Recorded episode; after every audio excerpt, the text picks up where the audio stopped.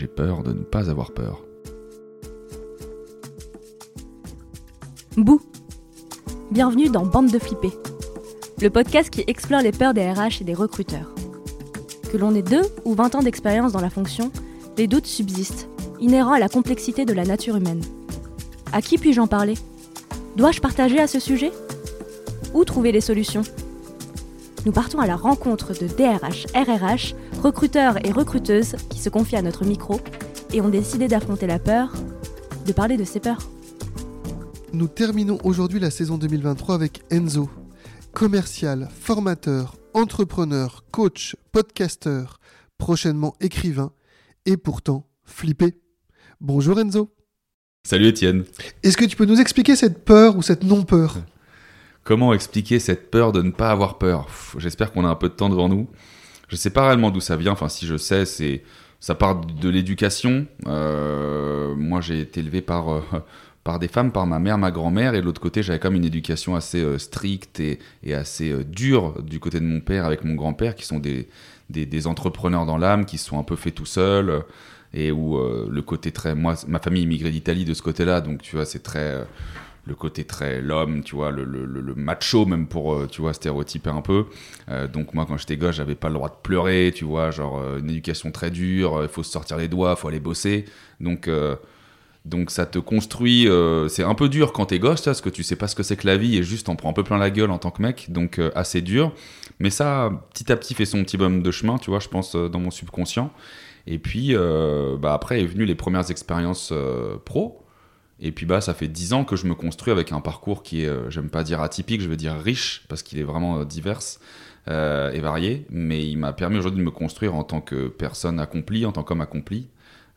et Aujourd'hui, je pense avoir roulé ma bosse, j'ai encore plein de choses à apprendre, mais ça fait 10 piges que euh, j'ai l'impression de, ne faire que croître, en tout cas euh, humainement euh, et professionnellement. Et donc là, j'arrive à un moment dans ma vie où je suis en plein dans mon ikigai. Ceux qui connaissent pas le concept d'ikigai, c'est un mmh. concept japonais entre là où tu es bon, ce que tu aimes faire, là où il y a de la demande et là où ça paye. J'ai la chance d'être en plein dedans depuis moins d'un an là. Mais donc en fait, je suis tellement épanoui que tout ce que tu peux mettre sur ma route aujourd'hui, je vois ça que comme des opportunités et, pas des contraintes. Et donc, en fait, d'un point de vue business, hein, j'entends, j'ai pas peur. J'ai peur de, rien aujourd'hui dans, dans, le monde pro. J'ai peur à côté, on le disait avant off, j'ai la peur du vide et, euh, et je suis claustrophobe et j'ai peur de, de, perdre mes proches euh, le jour où ils devront partir. Mais, euh, mais voilà de ce qui, ce qui constitue mes peurs aujourd'hui. Sinon, dans le pro. Si, je réalise sur ce que tu dis au début, justement, sur on n'a pas le droit de pleurer et autres, c'est j'ai pas de peur ou je m'interdis d'avoir des peurs, finalement, qui espèce de carapace, où il y a les peurs qui sont là, mais en fait, euh, j'y pense pas, je les évite, parce que c'est comme ça que j'avance. Et, Ouais. Ouais c'est une très bonne analyse. Au tout départ, c'est ça. Après, avec le temps, tu essaies de comprendre. Moi, je vois une psy depuis un an et demi aussi, qui me fait me poser aussi les bonnes questions là-dessus. Euh, mais euh, au tout départ, c'est exactement ce que tu dis. C'est une carapace. C'est ok, j'ai pas, pas peur, j'ai pas peur, j'ai pas peur, j'ai pas le droit. Et donc, euh, tu te construis avec ça, mais tu sais pas trop pourquoi. C'est juste, tu te mets un peu des œillères. Et puis, justement, quand tu as la chance de, d'être épanoui dans ton taf, en tout cas d'avoir à chaque fois des expériences qui te, qui te font t'élever en, en, tant que personne, encore une fois, hein, pas juste pro, bah tu ça t'amène à te poser de plus en plus ces bonnes questions-là. Et donc en fait, tu ouvres un peu plus, tu vois, ton, ton champ de vision et donc ces œillères, tu as aussi envie de les retirer parce que tu te rends compte que c'est un peu une pansement sur une jambe de bois. Ça sert, hein, c'est une vraie source de motivation. Moi, je l'ai vu tout au long de ma vie, de ma carrière, de, m'empêcher d'avoir peur. Euh, bah ouais, ça aide.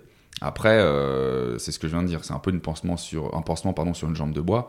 Donc le jour où il y a le moindre doute ou euh, la moindre fébrilité, bah, en fait, ça, ça aide pas, tu vois. Et, comment tu arrives à... Parce que des fois, la peur, c'est ce qui permet aussi d'être attentif aux signaux faibles, de pouvoir euh, évaluer la prise de risque. Mhm. Euh, toi, tu dis, bah non, en fait, finalement, ça permet de prendre les risques sans poser de questions.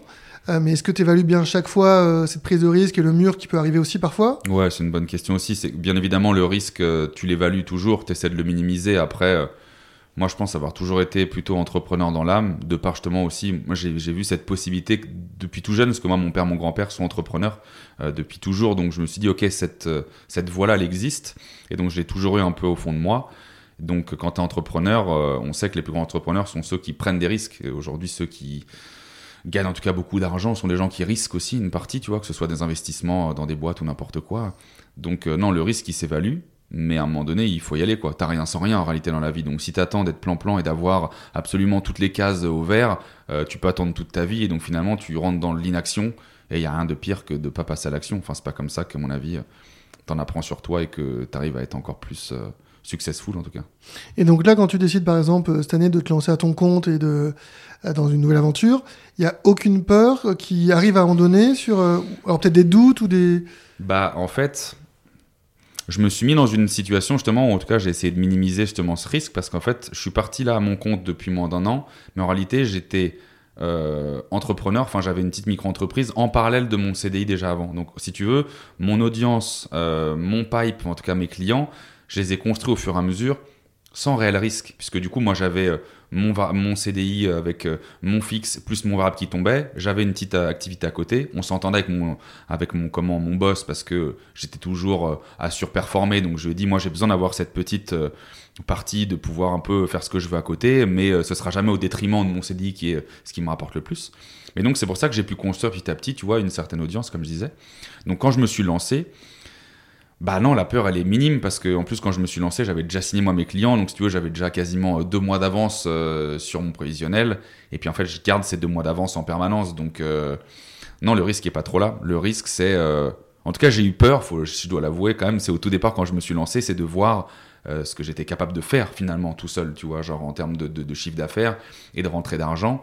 Et quand tu passes de, de quelque chose d'assez standard, mais plus, parce que je gagnais quand même déjà bien ma vie en CDI, et là de voir ce que je suis capable de faire, et de manière constante, ouais, il y a eu certaines semaines où pendant longtemps je dormais sur mon canapé, tu vois. Parce que je me dis, c'est pas possible, on va me retirer ce qui est en train de se passer. Enfin, je, je peux pas y croire. Ça a l'air d'être trop facile, mais parce que je pense que avant ça, j'avais justement mis les pièces où il fallait, j'avais construit un socle solide, et donc je pars pas de zéro, je pars pas de, je suis pas en train de, de pivoter, de, de, totalement switcher euh, de, de comment, euh, de, de, carrière pro. Euh, il y a une continuité dans tout ça en fait. Donc en fait, c'est logique ce qui arrive.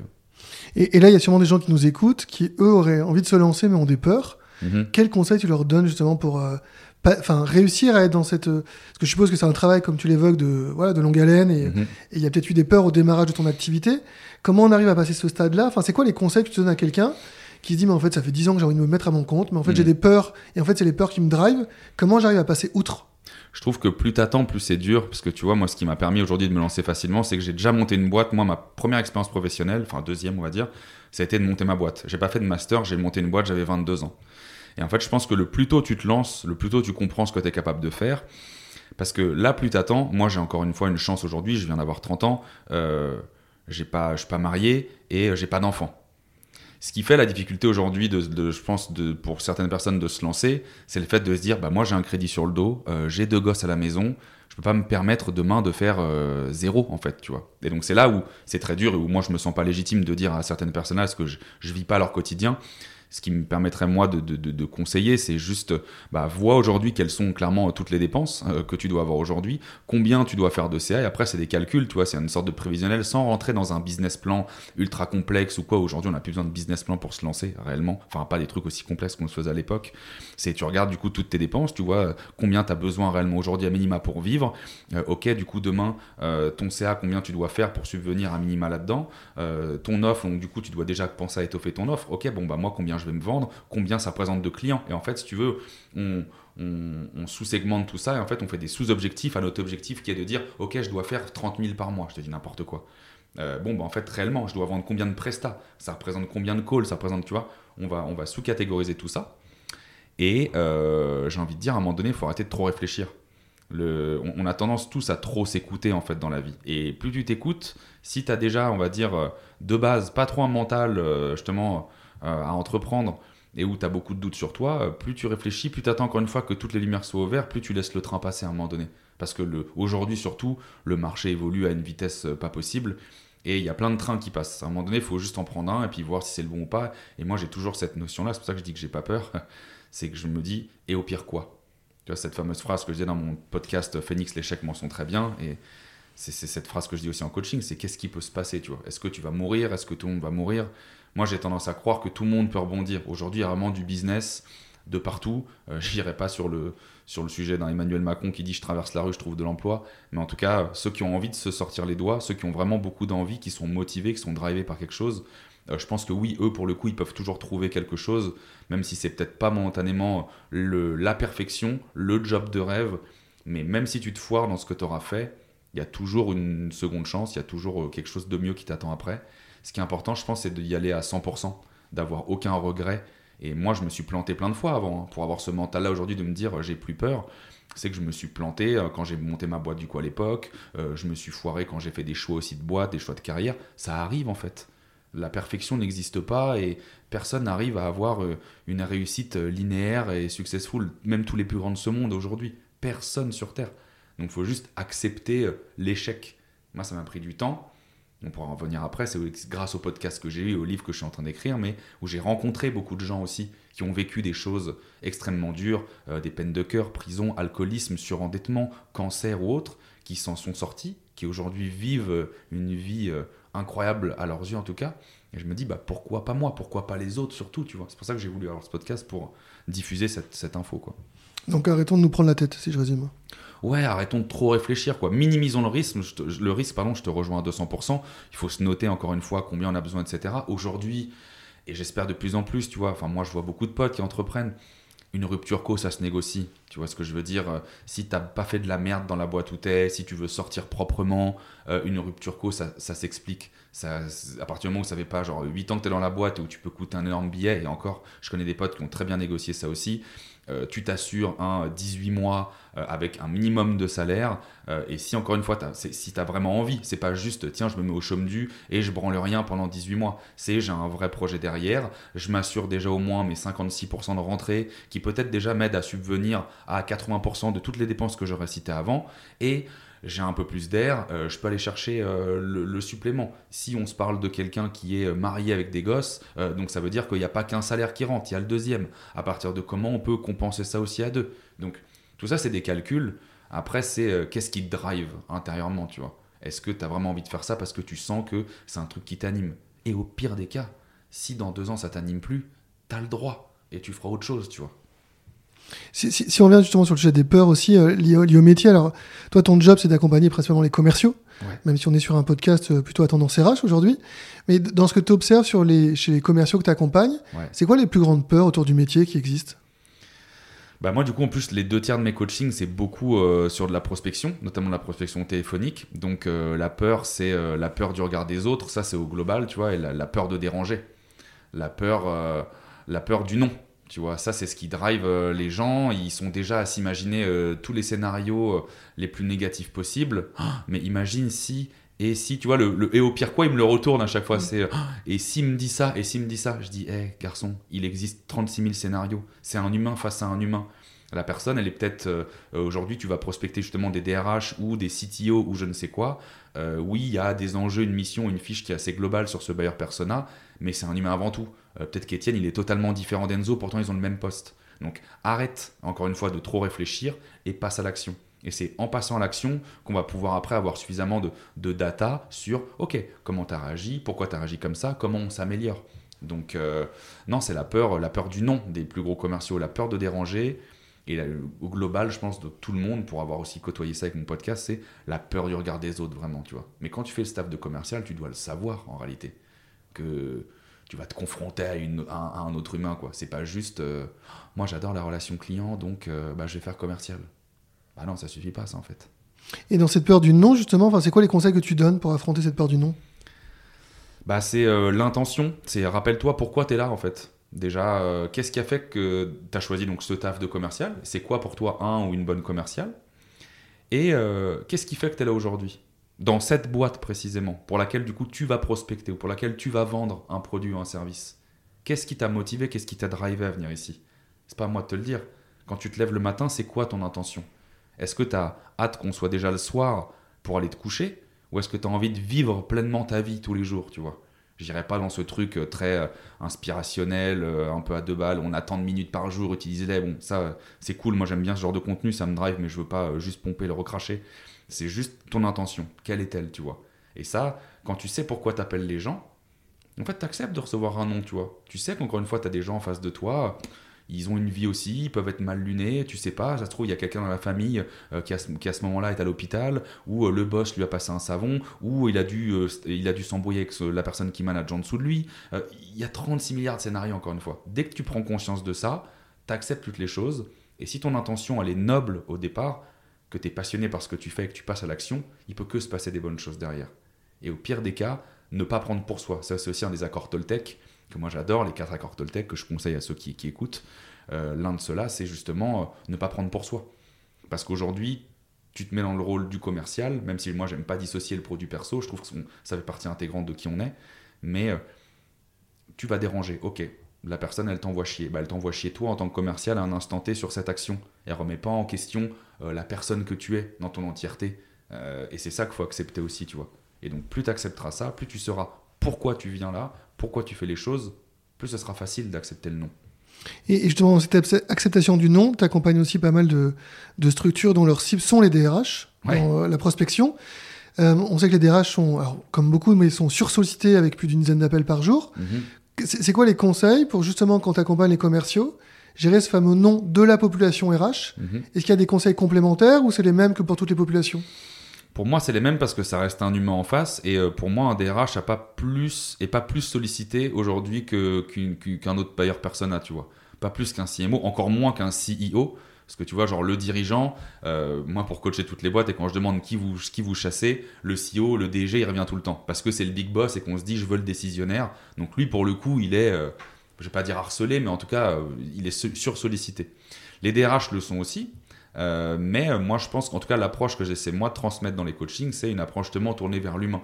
Humain, transparent, honnête, euh, pragmatique aussi, parce qu'on est là pour faire du business. Et donc, encore une fois, je sais pourquoi j'appelle, je sais qui j'ai eu déjà, je sais avec quel client je bosse, je démontre à la personne que c'est pas un hasard si aujourd'hui je viens la chercher et je viens la prospecter. c'est pour qu'on puisse bosser ensemble pour telle, telle, telle raison. Et donc, j'essaie d'amener beaucoup de choses factuelles. Et c'est ça, je pense, aujourd'hui qu'on a besoin de, de, ressentir. Moi, quand je me fais aussi hein, euh, prospecter par téléphone, donc moi, ça me fait marrer forcément. Euh, mais je challenge un peu pour voir, ok, qu'est-ce qui se cache? Est-ce que juste es là à lire un script et tu sais pas pourquoi encore une fois tu m'appelles? Et là, on va pas s'entendre. En tout cas, moi, je vais challenger, je vais pas être très sympa exprès. Ou je sens qu'il y en a sous le pied et auquel cas, parfois, tu vois aussi, tu récompenses. Mais moi, j'aime bien dire qu'aujourd'hui, on aime avoir, on aime prendre du temps pour des gens qui sont experts de leur domaine, parce qu'on est là avant tout pour faire du business et qui sont sympas. Et si on arrive à dégager ça dans, au téléphone ou en, meeting, globalement, c'est goal, tu vois. Quelqu'un qui maîtrise super bien son sujet, qui est vraiment là pour répondre à un besoin, et qui en plus de ça est sympa. Moi, je veux faire du business qu'avec des gens comme ça, hein, clairement. Mais je peux réussir en deux minutes à accrocher un DRH en lui démontrant tout ce que tu viens d'évoquer? Ouais, c'est possible. Avec une méthode que moi j'ai euh, réappropriée au call call, notamment, qui est plutôt une méthode de copywriting avec AIDA, tu vois. Donc, euh, amorce, intérêt, désir, action. D'ailleurs, c'est pas amorce, c'est attention, mais moi je l'ai repris avec amorce ou accroche, ça dépend. L'accroche doit être euh, très comment euh, très direct, moi je trouve. On respecte le temps de la personne qu'on a en face, on sait qu'on va déranger, on le dit, on pose pas de questions. L'idée c'est pas de lui poser une question maintenant, sinon la personne va potentiellement prendre la porte.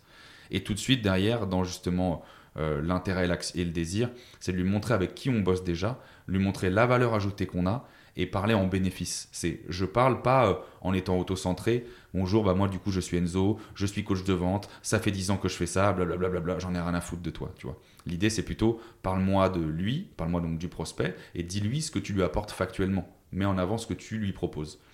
Et, avec qui tu le fais déjà, avec un ou deux petits chiffres. Et encore une fois, l'idée c'est de prendre rendez-vous. C'est pas euh, de s'éterniser pendant 10 minutes. La personne elle est sursollicitée comme tu l'as dit. On la dérange parce qu'elle fait autre chose, elle ne s'attend pas à notre appel mais ça ne veut pas dire qu'on ne peut pas définir un temps de 15-20 minutes en visio pour en parler. Si, encore une fois, c'est bien amené, et avec le bon ton, on n'a pas parlé de ça, mais le ton, la voix qui fluctue, on a besoin de sentir qu'on a un humain derrière. Pas un robot, pas quelqu'un d'une arnaque de CPF, ou pas euh, un call center pourri euh, de, télécom euh, à l'autre bout de la Terre, parce que ça, on a été trop démarché sur du B2C, mais donc en fait, on fait le parallèle B2C, B2B. Et moi, j'essaie d'enseigner ça différemment aujourd'hui. On, parle beaucoup du lien entre les fonctions marketing et la fonction RH. Est-ce que pour toi, enfin, quels sont les liens que tu fais entre la fonction commerciale et la fonction RH, si on revient sur le cœur de notre public? Le, parallèle, tu veux dire, entre un commercial et un RH bah, En fait, c'est drôle parce que moi, je bosse de plus en plus avec des cabinets RH. Et les RH, pour moi, sont. Euh, un peu l'archétype du commercial en réalité. Un commercial, c'est un, un, un, quelqu'un qui bosse au RH pour moi est, est, commercial puisqu'en fait il vend trois fois en réalité. Il vend à un candidat, il vend euh, à un client et il vend une troisième fois pour que les deux euh, euh, matchent en réalité. donc il y a ce même effort-là, il y a du sourcing en amont, il y a aller chercher du coup remplir un vivier de candidats, remplir aussi un vivier de clients, parce que du coup c'est aussi un chien qui se mord la queue, il faut avoir des gens à staffer et à la fois des missions à trouver. Donc pour moi, on ne peut pas faire plus commercial qu'un RH quasiment en réalité. Sauf que du coup, ce qui est cool à la fois dans le RH, c'est que la pierre angulaire de tout ça, bah, c'est l'humain justement. J'ai envie d'aider quelqu'un qui est déjà en poste ou qui ne trouve pas de taf à trouver et à fitter avec une mission de quelqu'un qui est dans un besoin, lui, de recrutement pour euh, générer du coup de la croissance. En vrai, je trouve que la mission, elle est, elle est, top, tu vois. Pour avoir aussi mon meilleur pote qui bosse en chasse de tête, donc qui m'a fait comprendre aussi tout ça, tu vois, depuis 8 ans, je me suis dit, mais en fait, c'est génial. Et lui, c'est un des meilleurs commerciaux que, que, je connaisse réellement, tu vois. Donc, euh, donc non, il y a la même chose, il y, a il y a de la négociation, tu vois, genre, il y a une phase de découverte, que ce soit du coup chez le client haute, c'est de la vente pour moi, tu vois. C'est juste que, encore une fois, ce que tu vends, c'est de l'humain. Donc, euh, et moi, j'aime pas ces termes-là euh, de, de, de, de, comment... il y en a qui rigolent un peu, tu sais, sur du RH, moi je vends de l'humain, moi je suis esclavagiste ou autre, je trouve ça absolument infâme, parce qu'en réalité, justement, moi, je prends le commercial d'un point de vue très noble et éthique. Il y a un besoin, je veux y répondre. Il y a quelqu'un, je veux l'aider, en fait. Et euh, avec ces valeurs de sympathie, ce qu'on disait tout à l'heure, de transparence, d'honnêteté. Euh, quitte à ne pas négocier. Moi, parfois, je me mets en péril avec des, avec des clients où je leur dis tout de suite, je dis, là, je, vais à contre-courant de ce que j'enseigne à tes gars. Dans ma négo, je devrais commencer beaucoup plus haut avec toi. Sauf qu'en fait, on n'a pas le temps et je t'aime bien et je veux qu'on aille droit au but. Et donc, je veux qu'on évite tous ces trucs de, ah tiens, on coupe la poire en deux ou rien. Je te fais une bête d'offre, tu vois. Ça, c'est une technique pour pas négocier. Ouais, mais parce que du coup, tu veux pas négo.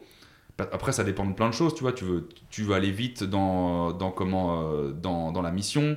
Euh, après, il y a des fois où je négocie pas mon prix, je négocie pas mon prix, tu vois. Mais je veux dire par là que c'est plus les valeurs, tu vois, d'honnêteté, de transparence et de dire pourquoi, pourquoi je veux pas ça, etc. Et bref, je dévie un peu, excuse-moi, ça c'est mon cerveau à chaque fois, je prends un truc et il m'emmène ailleurs. Mais non, le, RH, euh, pour moi, c'est un, un super commercial. Il faut juste que les gens en prennent conscience et c'est pas parce que tu as de l'humain au milieu que tu peux pas être commercial. À toi de rendre encore une fois ton taf euh, noble et, cool. C'est toi, c'est ton intention qui fait que tu es là aujourd'hui, tu vois.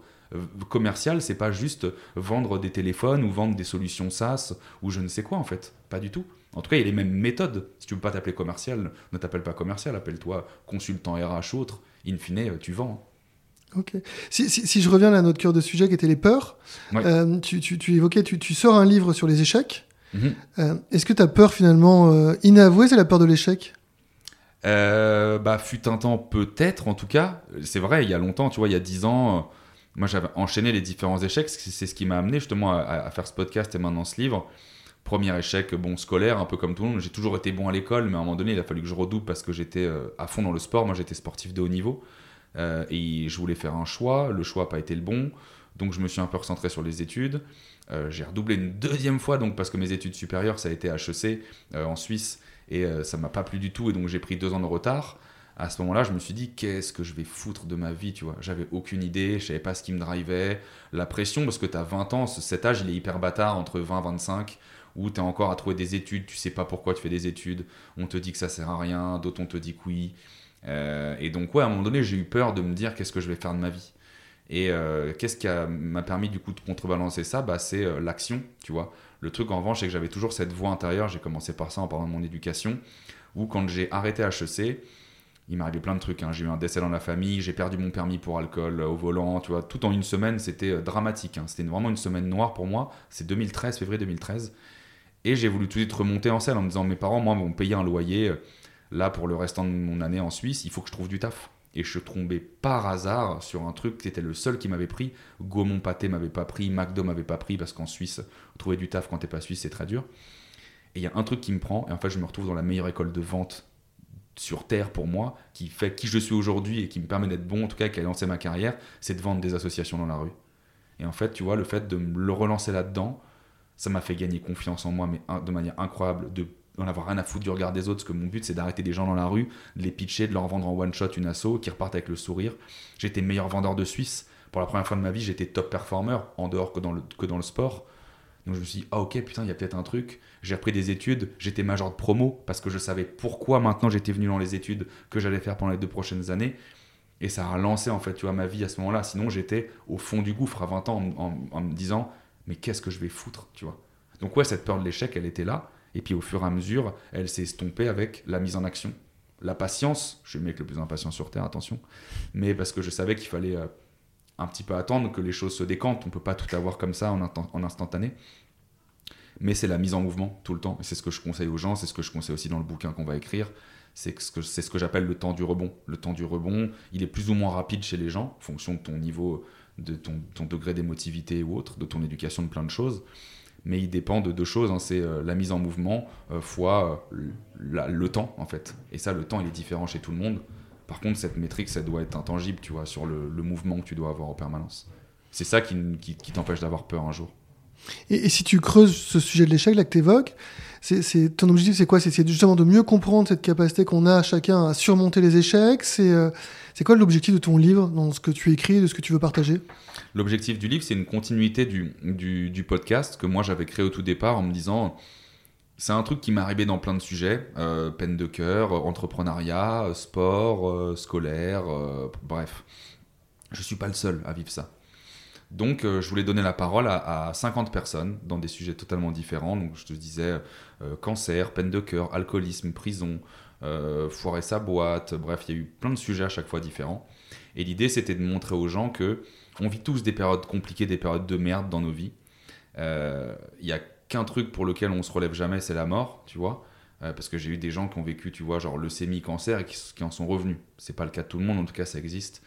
Et quand tu vois ces gens-là, même si j'aime pas dire qu'il y a des comparaisons en matière d'échecs, parce que je mets des échecs aussi avec des guillemets, hein, euh, faire avoir un cancer, c'est pas un échec, mais en tout cas, c'est une période douloureuse. Euh, bah écoute, euh, eux s'en sortent, pourquoi pas toi, tu vois. Et c'est ça que je voulais véhiculer comme message avec le, podcast. Et une maison d'édition est venue me signer, les éditions Erol, en me disant on veut que tu écrives un bouquin là-dessus. J'ai dit bah go, parce que moi aujourd'hui ma mission, c'est pas de faire de l'oseille, hein, je te rassure, je le dis tout de suite en toute transparence. Hein. On gagne 1,50€ par bouquin brut vendu, on est trois dessus, ça fait 50 centimes. Euh, autant te dire que c'est pas comme ça qu'on va devenir millionnaire. C'est vraiment pas pour l'oseille que tu crées, que tu que tu lances un bouquin. Non, c'est plutôt pour euh, bah, aider un max de personnes. Parce que je pense que le livre, on est en train de prendre un, il prend un angle vraiment intéressant où moi j'ai envie de faire quelque chose de très populaire. Tu vois, il y a un très bon bouquin qui est sorti sur le même sujet qui, qui s'appelle Les Vertus de l'échec de Charles Pépin. Euh, qui lui est un philosophe, donc il t'attaque ça sous l'angle de, vas-y, l'allégorie de la caverne, le truc. C'est hyper intéressant, attention, hein. mais je pense que tout le monde se retrouve pas dedans. Et puis après, les gens qui trouvent, c'est euh, Roger Federer, Nadal, Steve Jobs, on les a vus, revus et re-revus. Moi, j'ai envie de dire, bah tiens, c'est Étienne, en fait, tu vois, genre, qui un jour euh, a planté sa boîte pour telle ou telle raison. En fait, le but, c'est aussi de pouvoir s'identifier, de rendre, si tu veux, genre l'échec permissible et de donner envie aux gens de tenter des choses et de se dire, c'est pas grave si tu n'y arrives pas, il y en a d'autres qui ont essayé, qui n'ont pas, qui ont pas réussi, et pourtant ils sont pas moins heureux aujourd'hui. Quand tu, tu, parles de rendre l'échec permissible, aujourd'hui pour toi, on s'autorise pas assez à échouer? Complètement. Surtout en France, tu vois. Genre, je veux jamais faire non plus euh, euh, le, le, fanboy euh, des ricains, parce qu'il y a plein de choses à prendre et à laisser là-dedans, attention. mais eux sont beaucoup plus décomplexés, en tout cas du point de vue de l'échec. Euh, dans la Silicon Valley, c'est vraiment le truc qu'on me dit tous si t'as pas déjà planté une boîte, euh, tu lèveras jamais d'oseille en réalité. Les mecs ont envie de savoir que tu t'es planté avant de te donner un euro. Euh, bah, en fait, en France, le truc, c'est qu'on est tellement dans le, comment, la, quête de réussite qu'on oublie que réussir, c'est aussi, tu vois, réussite et échec, c'est les deux faces d'une seule et même pièce. Donc l'un ne va pas sans l'autre en réalité. Comme je disais tout à l'heure, la réussite linéaire, ça n'existe pas.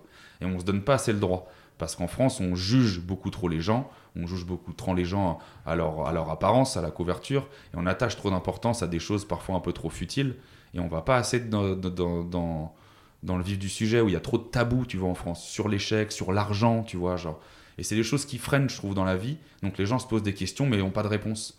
Et c'est pas la société qui, je trouve, te les donne. Donc heureusement, ça évolue de plus en plus, et on est vachement content. Hein mais il y a toujours ce truc là au fond, tu vois, où t'oses pas trop dire euh, quand tu rates, t'oses pas trop dire, t'oses pas trop l'avouer. Moi, j'avoue tout, j'ai aucun tabou dans ma vie, même les trucs les plus dégueulasses que j'ai pu faire, j'ai pas de honte à le dire. Parce que je suis humain, en fait, avant tout, tu vois. Je suis pas parfait. Et personne sur Terre n'est parfait. Et dès que tu arrives à accepter cette part de toi, bah ouais, les peurs, il n'y en a plus trop, tu vois, en réalité. Et, pour toi, la fonction RH, si pareil, je reviens là à la cible un peu du podcast, mhm. est-ce qu'elle a un rôle à jouer dans les entreprises, les organisations sur ce sujet de l'échec, de, la peur, de l'erreur? Bah ouais, complètement. Parce que bon, euh, ressources humaines, il y a humaine dedans, tu sais, et puis c'est quand même un peu le pôle qui est censé euh, ouais, aider euh, toutes les personnes, parce que tu passes par les RH pour valider globalement ton, ton recrutement. Enfin, parfois dans les boîtes, on sait que ça peut aller plus vite, mais en tout cas, c'est ce pôle-là qui a cette responsabilité, avec les managers de pôle aussi. C'est pas que le RH qui va avec son épée euh, réussir à, tout changer. Il faut que les managers des pôles en question euh, épaulent aussi, tu vois, les RH. Donc euh, oui, ça doit venir. Est-ce que ça doit venir des RH En tout cas, les RH ont un rôle à jouer. Pour moi, c'est une certitude. Et après, c'est les managers. Moi, je vois le, le point noir, hein, si je puis dire, dans les boîtes aujourd'hui, c'est c'est plus les managers au global, tu vois. Il y a un vrai manque à ce niveau-là. Manager, c'est un taf à part entière. Et souvent, en fait, on fait monter à des postes ces gens-là, des gens qui sont soit top performers ou, tu sais pas, en tout cas, il y a cette fausse méritocratie euh, qui rentre en jeu. Et, euh, et finalement, c'est pas des gens qui savent driver des équipes, qui n'ont pas le lead. Et c'est pas, c'est eux qui doivent, à mon avis, porter d'abord la parole et dire à leurs équipes, c'est pas grave si tu foires, tu vois, et être soutenu par les RH ou dans l'autre sens. Mais en tout cas, les RH seuls n'y arriveront pas si les managers n'ont pas envie de faire l'effort. Et, justement, pour, pour, conclure notre podcast, si tu devais donner un, conseil ou un mot à ces managers, ces dirigeants d'entreprise, euh, pour que les choses évoluent dans le bon sens sur ces sujets, qu'est-ce que tu leur dirais? Hmm, c'est une bien bonne question, ça. Faut pas que je sois trop euh, vulgaire. Non, je rigole. non, je plaisante. Euh, qu'est-ce que je peux dire? C'est dur parce qu'on est tellement drivé par, euh, par la croissance, par le pognon, en fait, aujourd'hui, que je pense qu'on est aveuglé par plein de choses et en fait, on délaisse un petit peu trop l'humain, tu vois. Mais écouter pleinement, du coup, les équipes. Ça veut pas dire qu'il faut trop écouter, on disait tout à l'heure, ne, ne pas trop s'écouter soi-même. Et si tu as tout le temps des gens qui chouinent dans ton équipe pour avoir tes managers, c'est chiant. Euh, si par contre ces gens-là font le taf, c'est autre chose, tu vois, faut peut-être plus les écouter. Ceux qui font pas le taf et qui chouignent, bon, eux, ok, on peut euh, peut-être considérer ça différemment, mais il euh, faut arrêter justement de se mettre des œillères en fait. faut arrêter de se mettre des œillères parce qu'on le voit aujourd'hui, enfin, je pense que tu es très bien placé pour le savoir aussi, c'est de plus en plus compliqué de recruter. En tout cas, moi je vois sur les sales, hein. la rétention des talents, c'est un vrai sujet parce que tout le monde se barre, donc faut pas s'étonner en fait derrière. C'est pas genre juste la conjoncture qui fait que les gens se cassent. C'est qu'en fait, ta culture d'entreprise, elle est peut-être à chier, ou peut-être que tes managers, du coup, ils sont pas suffisamment bons parce qu'ils en ont rien à foutre de leur équipe et qu'ils sont là que pour leurs résultats à eux et qu'ils sont déjà à regarder le poste d'après qu'ils vont pouvoir avoir. Donc, euh, je fais une mauvaise généralité, attention, parce qu'il y a des gens incroyables, heureusement, j'en côtoie plein. Euh, mais. Euh, le conseil, putain, je m'évade encore du coup, mais j'ai pas de conseil à, particulier. C'est venez, on se recentre un peu plus sur l'humain, on essaie de faire les choses pour garder vraiment les gens, quoi. Et tolérer que quelqu'un reste 12 mois parce que c'est le cycle de vie classique de ce poste-là, je trouve c'est pas entendable, en fait. Si tu fais pas tout pour garder tes bons éléments, on te plaint pas derrière, en fait, que tu as des galères à faire de la croissance et tu auras beau changer tout le temps de manager ou autre, euh, si la pomme, elle est pourrie à la base, euh, elle est pourrie, quoi. Merci. de rien, Étienne. Merci d'avoir écouté Bande de Flippés un podcast imaginé et produit par l'étincelle RH en partenariat avec My RH Line. Si vous avez des remarques, des suggestions ou si vous voulez partager vos peurs, n'hésitez pas à envoyer un message sur LinkedIn à Étienne Agenot ou Christophe Pott. On se retrouve dans deux semaines pour découvrir un autre membre de la bande de Flippés.